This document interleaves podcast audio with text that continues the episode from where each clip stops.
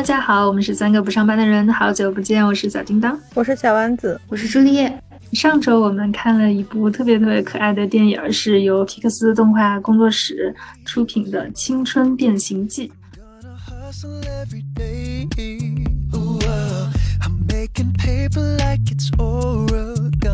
那这一部影片呢，是朱丽叶推荐我们去看的。故事发生在加拿大，一个青春期的小女孩挣扎于父母的这种过度保护、过度管束，以及自己想要追星，然后以及青春期懵懂，有一些有一一群暗恋的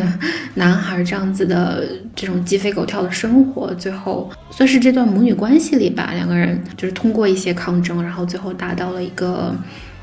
嗯，能够互相理解的这样一个状态。他的主创团队全都是女性，所以我们就是很难得的看到了一个特别活泼、有点特立独行的，然后一个非常舒展的小女孩的形象。所以这个小女孩，嗯，她叫美美嘛，就美美的生活中的变化，主要来自于长大之后，突然的，就是家族血液里的这个红熊猫的基因就涌动出来了。在她情绪激动的时候，她就会变成一只。毛茸茸、Q Q 弹弹的红熊猫，生活里所有的变数，以及家庭关系的改变，还有学校里和朋友们一些友谊的递进，都因为这只红熊猫的到来而产生了变化。那最后呢，美美她是遵从自己的本心，就是不想要把这个红熊猫从自己的生活里赶走，她选择留下了这只小熊猫和它作伴。就这个过程其实还是挺治愈的，但是。我们三个在观影的过程当中，就是对它其中的一些情节啊或者故事的展开有一些不同的看法。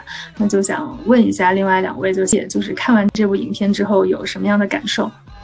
首先，我很喜欢这个设定，就这个脑洞。就是他用通过变成红熊猫这件事情去展现他们血液里面叛逆的这一面。其实这个对于我我我本人而言是是比较有共情的。就是我在我的父母面前，在学校老师面前，就是一个乖巧、懂事、学习好的人。但是其实什么追星啊、逃课啊、去网吧这些叛逆的行为，在我的。生命里也是非常重要的一部分，所以整个故事的设定，包括他跟他那三个好朋友性格各异，然后他们有共同的爱好，四个小女生在一起喧喧闹闹、叽叽喳喳的，非常非常的有共情。但是可能我比较幸运吧，我没有一个那么追求完美的妈妈，就是那个形象，在我带入了美美之后，在碰到那个妈妈之后，我反应会有一点点的强烈，就是。他妈妈真的是太完美，太追求完美，太控制欲太强了，这种会让我觉得特别特别的压迫。所以在看这个故事的当中，也可能因为太代入了，有感觉到有一些有一些些心理的不适。我父母不是这样，但是非常典型的，我奶奶是美美妈妈这样子的人。我在初中之前吧，就是一直上到小学毕业，我都是在我奶奶家住的。就 就是还挺还挺有共鸣的吧，就是存在这样子的家长，他就是有一种过度保护欲在身上，就是会会非常强势的干预你任何的决定或者你任何的经历。但是我看但是看电影的时候，我倒没有那么不会说引起特别强烈的那种情感共振，就导致特别难受。嗯，我是觉得就是一些小的共鸣会让人觉得还挺。还挺会心一笑的吧？对它整部电影，其实不管是大的部分还是小的部分，有很多能让你能够共鸣到的点。就我觉得，就是让我特别特别有共鸣的一个地方，就是他。躲在床底下画画那一点，虽然我没有躲在床底下画画过，但是我会想起自己以前偷偷的记一些自己非常内心想法的这种日记的时候，就为了避免让父母看到或者怎么样，甚至被自己的好朋友看到，我都不愿意。就非常私密的那个，他躲在床底下那点儿，然后他又特别害怕被自己的妈妈发现，然后抱着那个紧张的心在那里，哇，那一点非常的。非常的有共鸣，而且他画的好像还是追星还是暗恋的东西，对。然后那个，而且那个东西，就是我在看他那个幕后纪录片的时候，他们有说导演还有他的那个主美那个美术，啊，他们是小的时候就追星去画过同人图，就是他们是从这里开始学美术的，对对对，是产良太太。对追星那一段，其实我很少在影视作品里面。就是我之前对追星这么有共鸣的一个影视作品是《请回答一九九七》，这个次也非常非常有共鸣。就那一段，就是为了拿到门票去赚钱，因为我。我虽然追的不是以四个字名字，就是什么 Four Town 是吧？但是有五个人，但我追的也是全世界最好的五人组五月天。就我们在上学的时候，为了去看五月天的演唱会，当时也是跟我非常好的朋友，会去做一些很傻的，但是合法的赚钱，然后就只是为了有一个进场的机会，能够随着音乐一起跳动。所以他们为演唱会努力那一段，也是整个电影就是。非常有歌舞、歌舞、歌舞青春那种感觉，就蹦蹦跳跳那一段，那一段看得非常开心，也回忆起了很多很快乐的事情。我觉得导演也就像刚才朱丽叶说的一样，他们是有过真实的经历，才能把那种小女生为了真正的是为了自己的喜好、自己的目标去努力，那种十几岁的天真无邪无畏表现得非常非常的到位。包括他还有。变身熊猫的这个技能就一下大一下小，然后那一段就非常的活泼，嗯，而且那个歌也很很好跳，你会跟着一跟着一起蹦。对，我觉得这一部电影就首先从它这个情景设置来入手的话，我觉得作为中国的观众或者中国的小孩，在你的成长经历中，你是很容易去带入自己进去的，就无论是就是。家庭环境也好，或者是在学校里那种努力要争第一的这种氛围也好，还是说就躲避家长的监视，偷偷摸摸发展一些自己的小爱好也好，我我觉得可能大部分就是在中国的环境下成长起来的小孩都能多多少少的得到一些共鸣。那即使这个故事它是发生在加拿大，但因为它讲的是亚裔华裔的家庭嘛，所以这一块儿就是在这个故事的前半段，它其实是嗯比较规整、比较现代的一些讲述，然后到了后半段就开始讲到这个红熊猫，甚至讲到它整个家族的女性都有这个红熊猫的血统，然后都有一些法器嘛，就是灵气之类的东西锁住他们的那个。红熊猫的那个灵魂的那部分，叛逆的那部分，对，那段真的很像美少女战士变身，以及他们做法去到一个去到一个那个什么更高的灵境里面，见到他们那个祖先心仪，对，然后当时那些设定，你又觉得突然一下子又很有那种中国故事里的就是古风那一派的感觉，就就虽然说它前前半段跟后半段有这样的一个转变，但是。牛牛都能接受，这是发生在中国大地上、中国文化里所蕴含的东西，所以看起来就会觉得很连贯，也很顺畅。甚至看到后半段，就是 那一段，他那个心心仪祖先就是飘在半空中，还有飘带，还有那个光芒在他四周照射的时候，那段我都一直都在哈哈大笑，我觉得太有趣了。它这种中国式的玄幻，就相对于西方的魔法嘛，它这个玄幻它是服务于剧情的，所以你会觉得它是顺畅的，它不是为了去搞一些法术去唬人去唬的，因为其实。你去理解它这个熊猫的这个灵魂、这个基因，其实你可以落到现实的话题中，它就是我们每个人心中跟现在不一样的那一面，比较叛逆，或者是叛逆的人比较乖巧的那一面，它就是一个两面性、相对性的那一面，就是它这个逻辑是非常通畅的，你不会因为它突然出现这个熊猫而觉得有什么割裂的部分，所以我觉得这种设定真的很厉害。国内看一看啊，学一学，不要搞那些七七八八的法术了。就是最开始的时候，嗯，他把这个变身的场景就放在了，就是美美特别激动，然后情绪没有办法控制的时候，包括他变身之后也是，他会，嗯，他会跟他妈妈顶嘴。就从前他是那种非常乖巧的那种形象，他突然间就会跟他妈妈大喊大叫，然后喊完之后又会发现自己好像说错话了。我觉得前半部分还是挺像在。就是更形象化了青春期这个东西吧。我觉得它整个故事线是由浅入深的吧，就像刚才朱丽叶所说，就前面你感觉他在讨论青春期啊、叛逆啊、自我意识啊方面的一些东西，但是到后面就是家族这条线逐渐铺陈开来的时候，你会发现可能他在对抗和坚持的可能是就是整个家族的体制，或者是流传下来的一些固定的机制，他想要去冲破这个束缚，想要去打破它。让自己拥有一些独立思考和选择的能力。我觉得从这个就是叙事逻辑上是越走越宽的，就这块会让人看起来比较舒服，就没有那种封闭的感觉。是一一直说从前面从学校的场景到后面说他能够勇敢的面对家族，甚至他家里的人都支持他，都纷纷摔掉自己的法器变成红熊猫，然后红熊猫家族一块战斗的时候。就那个时候会感觉这个，就这个电影的路是在往越来越宽广的一个方向去走，所以整体看下来是心情是比较舒畅的。他最后没有去强制他变回美美，或者是变回红熊猫，只是给他保留了这个选择的权利，就是你可以成为美美，也可以成为红熊猫，就这一点是让人比较舒服的，因为很多人是没有这个选择的余地的。而且我觉得也是像导演呀，他的这个美术把视线转向了这种有点母系家庭的吧，这种传承的感觉，就荧屏上见的还蛮少的吧。他这个爹也过于过于好了，大厨。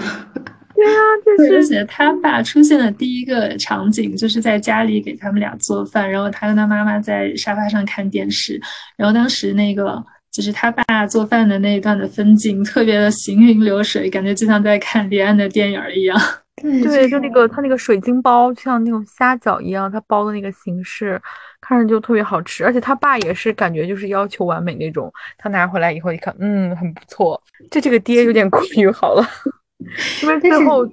去跟就是去安慰美美，去帮他化解一点他跟他妈。作为他跟他妈妈之间的那个桥梁的那个角色，也是他这个爸爸来承担的，真的是非常羡慕了。现在都是丧偶教育，哪有这么好的爹？我觉得比较好笑的就是做饭那个场景嘛，因为他开篇那个女孩在写字那个独白的时候，他就有说，呃，就是父母给你房子住，给你饭吃，然后后面强调了一句，给你特别丰盛的饭吃，就其实就是在国外跟 一些国外小孩一对比，就网上很多那种小视频嘛，就说带饭什么的，就是亚裔，尤其是我们华人小孩的那个饭，就是非常 丰盛、非常好吃的，就真的有点、有点、有点。种族优势啊，而且他们俩是在看，有点像 TVB 的那个电视剧，当时我们两个人坐在前面，对，然后有在看宫斗，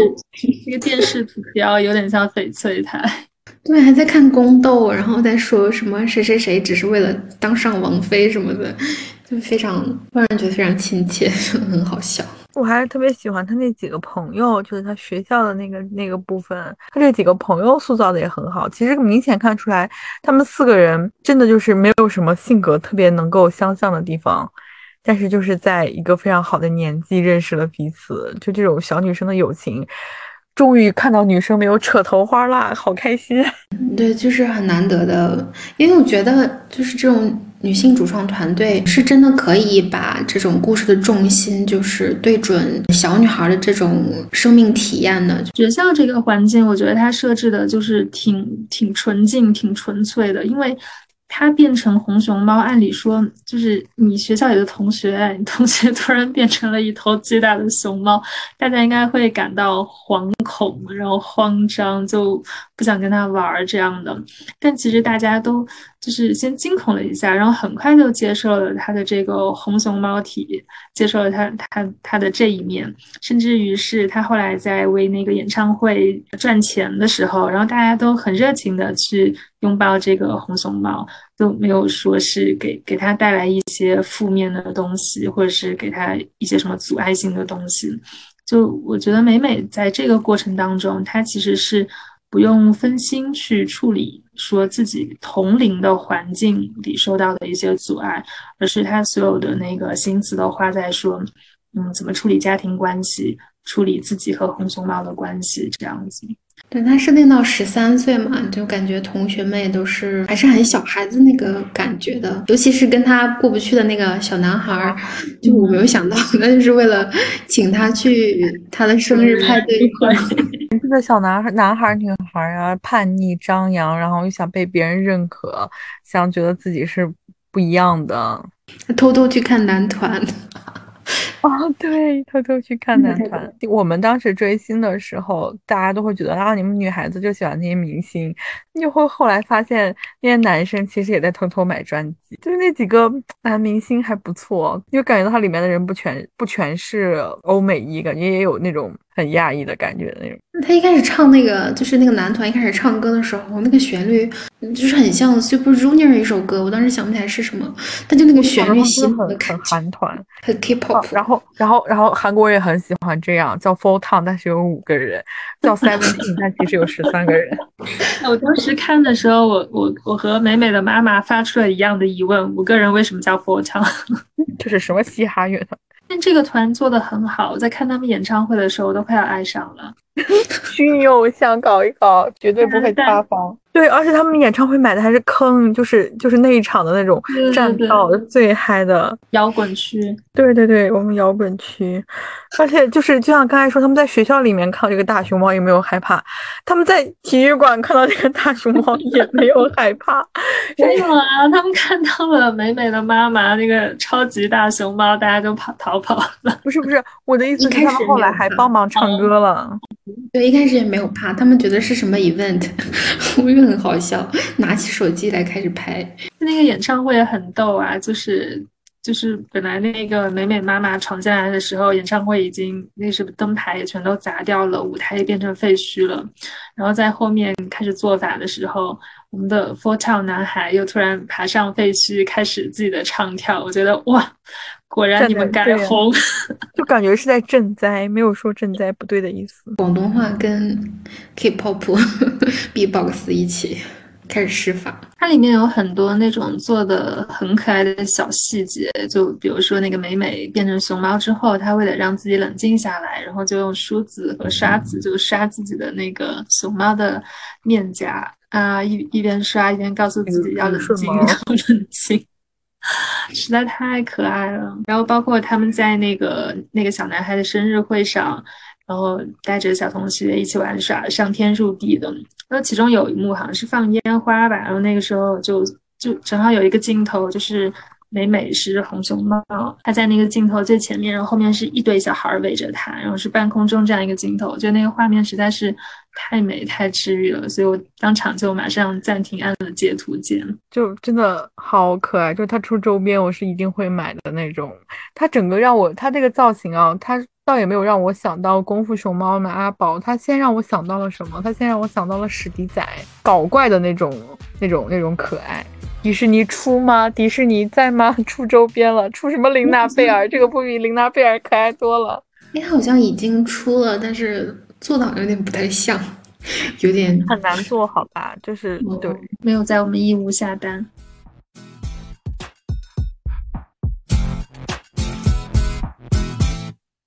这个动画它做的就是包括青春期的部分，包括他跟家家里的人有那种撕扯对抗的部分，做的很写实。所以就是他的妈妈让他射死的那两个瞬间，我整个人真的是抠出了三室一厅和龙岭迷窟。开着车冲到那个便利店，对那男孩说：“你是不是三十岁了？你在勾引我的女儿？对我的女儿做了什么？”然后那个男孩叫什么 Devon 是不是？说：“嗯啊，我十七，怎么可能？你看，这就是天天熬夜和吸毒的下场。”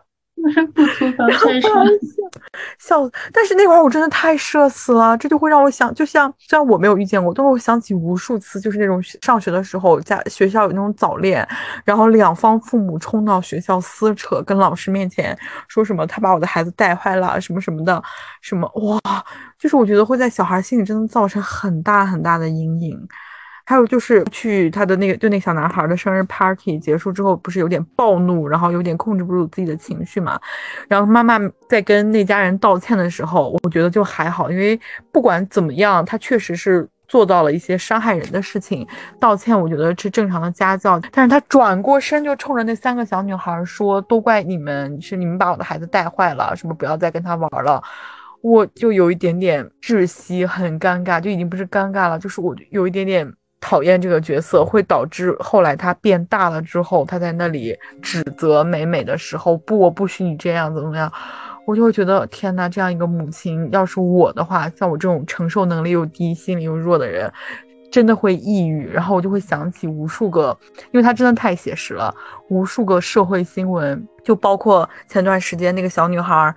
存了四千块钱想买一个新手机，家里都答应了，最后他妈妈又不想给他买，临时反悔，还在大街上说这件事情，希望别人去指责这个姑娘，让她也不要去买手机，然后小姑娘不是就有一点情绪失控，打了她的妈妈嘛，就这种无数这样的新闻，包括一些。啊，那种综艺节目让小孩站在房顶那个楼顶上面冲下面的妈妈喊，就模仿日本那种综艺节目，你们不要再控制我了，什么不要再偷看我的日记了。虽然网络上有人说这电影有辱华的部分，但是你不得不说，它真的把中式家庭里面比较压迫、比较紧张、比较有。对抗，但是又很难去对抗的一种亲子关系给做出来了。就是这样的话题，一个是放在亚裔家庭里也绕不过，一个就是尤其是在这种亚裔的创作者跟。嗯，其他族裔放在一起的时候，我觉得就还挺突出的。我们就是会关心一些扭曲的亲子关系，在那个就类似于创意写作、编剧那种课上吧。然后我同学说他选的是哪吒，然后老师理解不了，就是那一圈白人，他们理解不了，就是这种。反抗这种东西，就是你你你跟父母的反抗到最后要什么割肉剔骨的这个，就是这种纠结的点。但是我觉得就是亚裔会天然会带出这种创作的这个冲动来，就包括我看的第一本华裔的。这种作家写的小说叫《无声告白》，跟这个结构很像，只不过那个是压抑到了顶点，然后那个小女孩自杀了，就是一个很很压抑的小说。就是它的母题，我觉得也是非常相像的，就是这种很很紧张、有点扭曲的这种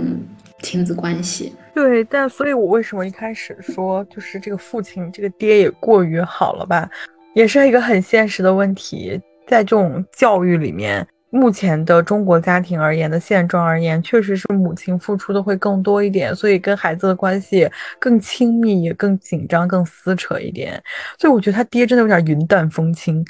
嗯嗯嗯，就好像之前是哪个也是写家庭这种里，就说家庭内部的斗争吧，就说有的时候父亲就像就像是一个冷漠的雕像一样，他会路过这种母亲跟孩子斗争的场景，就是会会有点没有作为吧。对他就是可以很轻松的、很 easy 的说出来，就捡起那个 DV 说啊，这些都是你拍的话啊，你如果喜欢的话，你可以继续。但是怎么讲呢？某种程度上，他妈妈的教育对于孩子来说，以教育的层面来说是利大于弊的。对于美美的教育，把她确实是塑造成了一个更优秀的人。这部里面的家庭关系，就是我们以现在的眼光去审视他的话，会觉得他。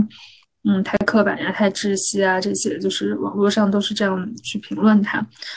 但是我觉得，就是一方面你会会会让中国观众感到不适，但另外一方面你又不得不承认，就是在我们的环境下确实有这样的家庭关系的存在，只不过在这部电影里面去呈现了这种形态的家庭关系，以及正是由于这种家庭关系来推动了它剧情的发展。因为美美第一次变成那个红熊猫，就是在她妈妈去指责那个超市男孩回来之后，她变的嘛。正是这种紧张感，然后迫使她就是在压力之下情绪爆炸，她这个体内的红熊猫才出现了。那如果说一开始我们设定的就是一个开放、文明、和谐的一个友爱之家，那可能这个红熊猫就不会出来了，就我们都看不到这么可爱的小生物了。但我觉得这个就家庭关系这条线，其实他做的也蛮好的，因为它也是一个逐步递进的一个过程。就看，比如说那个美美的祖母和她妈妈的关系，就是美美的妈妈就是她，就就是她外婆的翻版嘛，就是她外婆也是这么严格的要求她妈妈的，但是她妈妈。当时成长的过程中，他妈妈有想法，但是没有去实施，就没有去跟他的外婆以及他的家庭去做一个对抗，他完全顺从了他外婆，去去努力读书，去好好的成长，结婚生子，完美的人，然后对，然后把红熊猫去赶出自己的生活，做一个正常完美的人。但同样，他也是这样来要求美美的，包括生活上、学习上，都让他去力争完美，但是。美美这个时候，她做出了一个反抗。美美想要留下红熊猫，美美不想做完美的小孩，她想做她自己。包包括他们后来在那个应该算是梦境吗？还是什么？就是就是他们 升天去了另外一个时空的那那个环境里，他去找他妈妈的时候，他妈妈不是那个小女孩那个形态嘛？嗯，然后他就牵起他妈妈的手往前面走，就在那个时候，他们的母子关系发生一个转变。就以前可能是妈妈是一个 leader，然后这个美美是一个绝对的服从者，但是在这场关系里面是。美美是带着妈妈在往前走的，她带着妈妈在勇敢的去面对自己、面对家庭这样的一个过程，以及他们里面就是妈妈有一句台词吧，就跟她说说那个你你不要犹豫向前，你不要为了任何人停留，你走得越远的话，我越为你感到骄傲。就这块其实我看的挺感动的，就是就是虽然说妈妈心中有一个完美女儿的形象，但是。她其实也希望女儿能够去完成她自己没有达到的一些目标，就这一块，我是觉得对整个这个家庭关系是有一个升华的表达的。而且就是这个电影还留了一些很多想象的地方，就比如为什么他妈妈那只熊猫那么大。是因为他真的是压抑了很久，但是他最后把它还是压抑回去了呢，还是怎么的？因为就是那只熊猫太特别了，它比所有每一只，包括他外婆那只也要大很多很多，就是非常的巨型。如果说控制这个熊红熊猫的能力是在于它控制情绪的能能力的话，那我觉得它这个大小可能也与它就是内心压抑的部分有关系，但这个部分没有演出来，它就通过。一点对话吧，就他跟他爸爸说，他爸爸问他说：“你知道你妈妈那个熊猫有多多吓人吗？”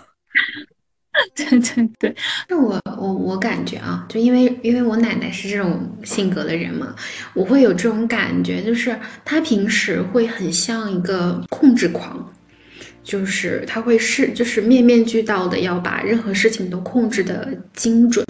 因为他是个特别忙，然后特别希望事情有条不紊进行的人。但往往这样子就是会会导致他自己的情绪就是压抑的比别人多，就以至于出现了一些偏差的事情。他的情感炸弹是非常，就比别人要要更加的夸张的，就是太有条。不稳或者太井井有条了，然后任何事情他都是就那个妈妈，就尤其是她脱掉高跟鞋。追着那个小熊猫在街头飞奔的时候，那个是我觉得最像的时候，就是她绝对要把这件事情 handle 好，就是那种冲劲儿，那个控控制住局面的那个非常有力量的那种感觉。但同时，就就是一旦碰到在情感上难以压抑的事情的时候，绝对是会比别人爆炸的要更加有破坏性的。对，我觉得其实我们的上一代，就父母这一代。很可能有很多人就是这样的性格，无论是他们出生的年代也好，或者成长的环境也好，是不允许他们有太多个人化的想法和表达的。大部分时候，你要服从于家庭或者服从于社会秩序。嗯，就就现在那个故事的背景，就加拿大，肯定他们是移民过去的嘛。那华人在那个社会里，肯定是更想出人头地。就他不会像本地居民说那么放松，那么惬意。就是大家可能好不容易终终于那个移民到了加拿大，终于在那儿立立足了，那肯定希望这个家庭、这个家族就在那片土地上能够一代一代的根深叶茂的传承下去，所以才会说想要鞭策孩子努力读书、出人头地这样的一种想法。而不是说像像今天这样的一种教育观念，说你开心快乐就好。我觉得他们就就这种家庭的身上，可能更多背负着还是一些家族的希望吧。我才注意到那个细节，就是朱丽叶之前说，就是这个故事是它是设定在零二年嘛，那美美大概就可以理解为是一个八九年的女孩，八九八八就是八零末这种的，九零初，跟我和 小铃铛的年纪差不多。但是你把这个教育的话题放到二十年后的现在，就其实这个问题变得更更更严重了。就是现在的流行的那个词“鸡娃”，你懂吧？对小孩子的那种压迫。如果我觉得能在院线上的话，家长真的能去看这个电影的话，其实受启发还是还是有的。就是你对小孩子的压迫和压力，把你自己想要他。变成的样子的那些想法强加在他身上，真的不一定好，真的会让因为现在小孩的抑郁症比例也非常非常高，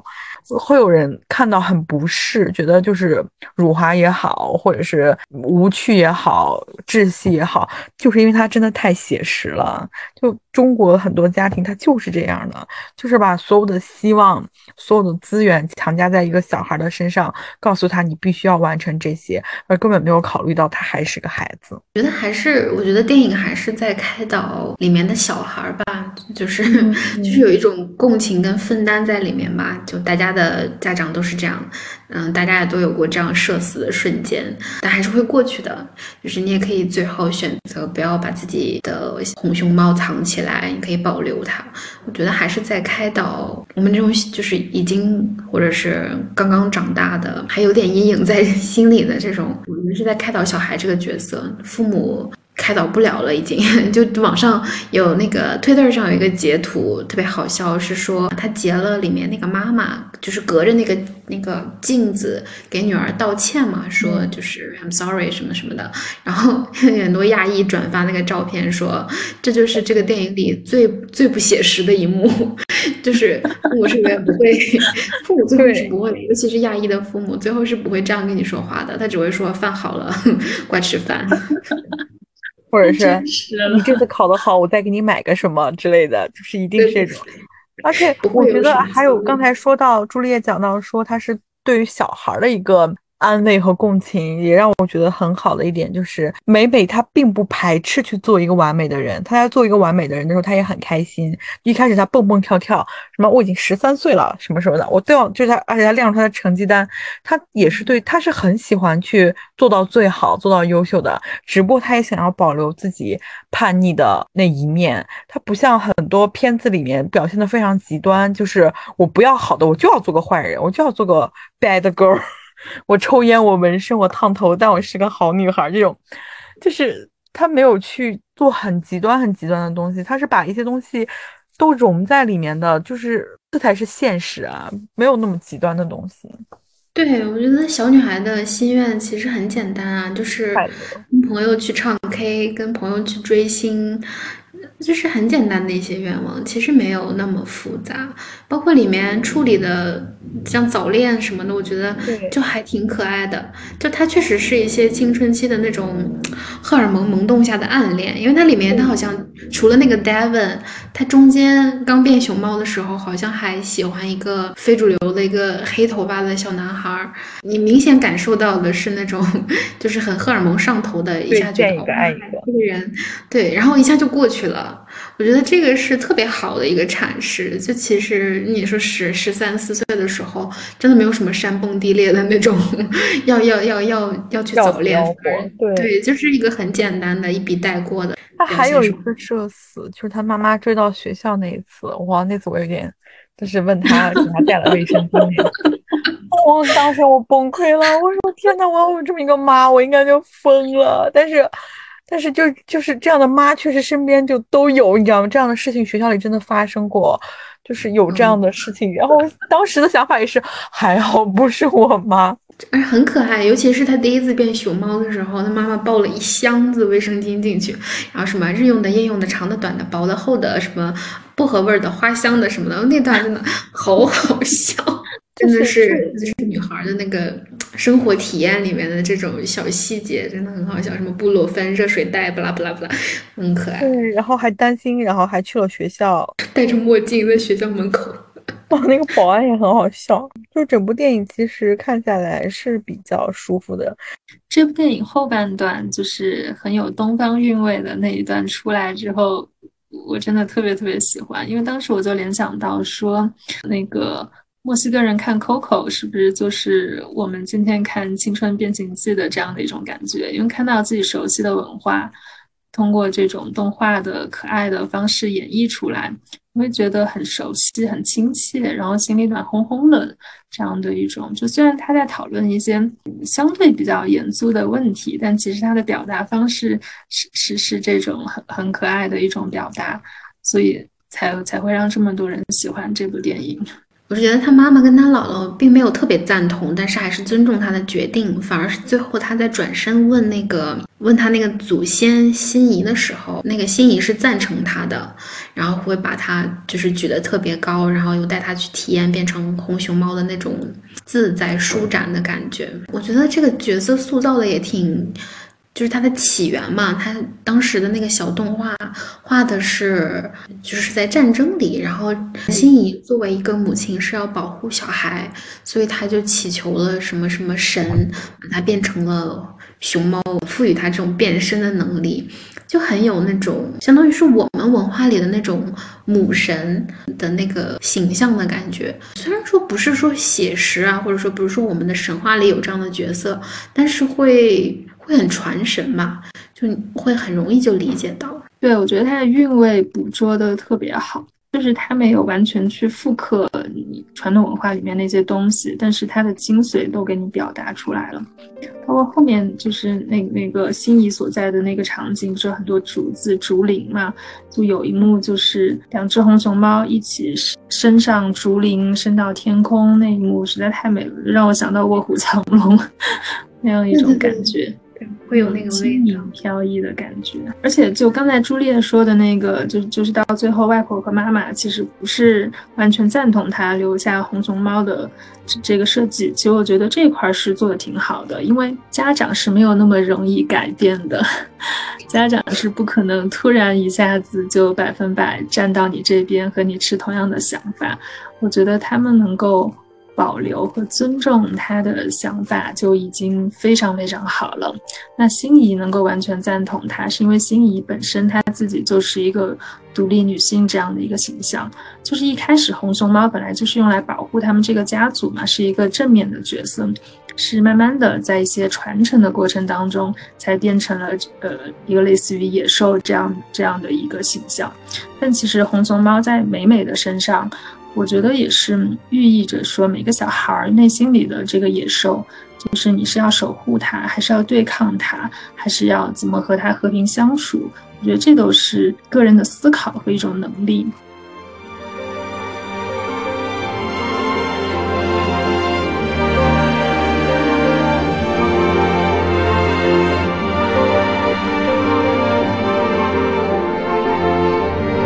就是也得亏导演是真的追过星的产粮太太，它里面尤其是把就是那个男团把他们画成美人鱼的时候，我真的笑出声了。因为那个同人文里面不是专门有一个分类嘛，就是有人鱼像的那种，然后就看到那个人鱼的画，我真的笑出来。就就这种 tag 真的是懂行，导演是懂行的人。专业的人干专业的事，这小品演员就不要来当导演。什么时候有 Full Time 的演唱会？我想观看。我觉得他可以立马做一些线上的演唱会。他们好像是请的毕丽写的歌吧？嗯，对对对对对，我看到了啊。然后我当时听的时候就觉得很好听，好有好的道理。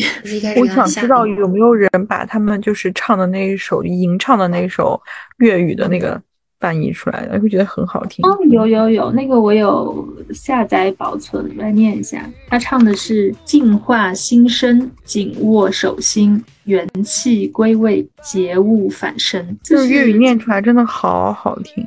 对对对，当时那个粤语好好听，而且就是后来他们在那个体育馆那儿，不是。围了个圈，把美美的妈妈困在里面，然后几个姨妈开始在唱这个的时候，真的哈哈大笑。噔噔，就是就是那个调儿非常好。当当时就他他们几个开始唱的时候，当时甚至在幻想说，是不是那个演唱会其他的观众也会跟着一起唱？对，我当时圈的外面。但是没有想到，他们还唱的还是那个什么，就是那首他们的主题曲。这首歌对我们 舞迷而言，可能就是大家万人体育场齐唱倔强，你懂吧